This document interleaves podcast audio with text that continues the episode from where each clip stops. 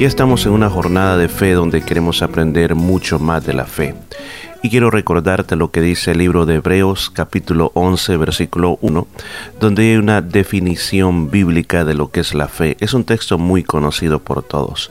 Y la palabra de Dios dice, es, la, es pues la fe, la certeza de lo que se espera y la convicción de lo que no se ve. El escritor de los libros de Hebreos comienza diciendo y definiendo lo que es la fe. Escucha bien la primera parte, dice, es pues la fe, la certeza de lo que se espera para que en tu corazón haya esa esa fe, tienes que estar esperando algo. La fe trae a la realidad lo que nosotros en este momento no podemos tener. Ahora, eso que tú quieres que se haga una realidad, nosotros como cristianos hemos entendido que el modelo o la forma como podemos traer las cosas a la realidad es cuando nosotros comenzamos a orar, cuando nosotros comenzamos a pedir a Dios. Ahora, una vez tú has comenzado a pedir, hayas entrado por la puerta principal. Después de eso tú tienes que tener esa certeza certeza, estar seguro de que Dios te quiere ayudar, de que Dios lo va a hacer. Recuerda muchas veces nos desesperamos porque pasa el tiempo y no obtenemos lo que nosotros queremos.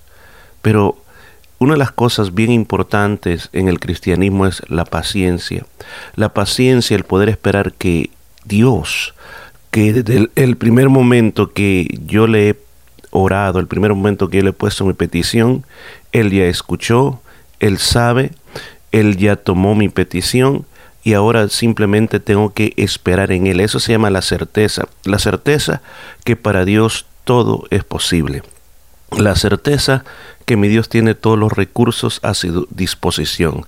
La certeza que Dios me ama a mí.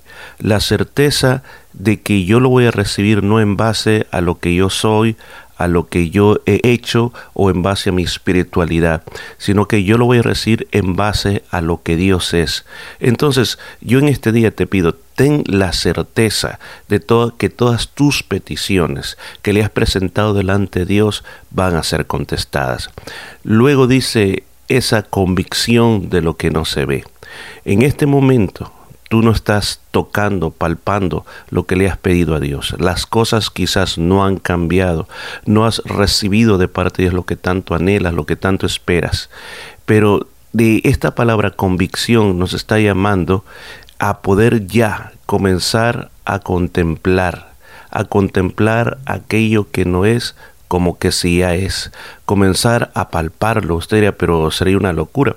Es que la fe, escuchen, la fe quiebra lo lógico. La fe desafía la lógica que hay dentro de mí. Tener fe, nos está diciendo el escritor del libro de los Hebreos, va más allá de lo natural. Tienes que comenzar a estar seguro de que Dios te lo va a dar. Y en segundo lugar, tienes que comenzar a contemplarlo, a mirarlo. ¿Cómo será ese momento cuando Dios te dé lo que estás pidiendo? Cuando tú tienes esas dos situaciones o esas dos cosas, certeza y convicción en tu corazón, convicción en tu vida, entonces tú estás viviendo una vida de fe.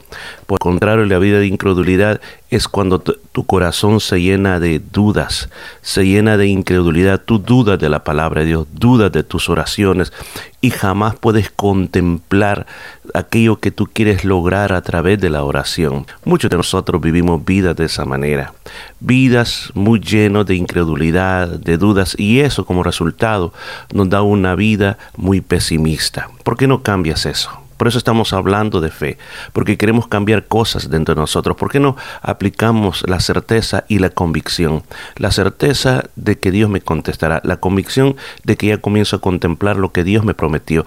El resultado de una vida así va a ser una vida llena de las bendiciones de Dios, en la cual va a haber un gozo, el gozo de parte de Dios, y ese gozo te ayudará a poder ir lejos en la vida y no enfrentarse contra tantos desalientos, contra tantas dudas. Así que toma esta palabra para tu vida. Habló para ti el pastor Morri Velázquez. Hasta la próxima vez. Dios te bendiga.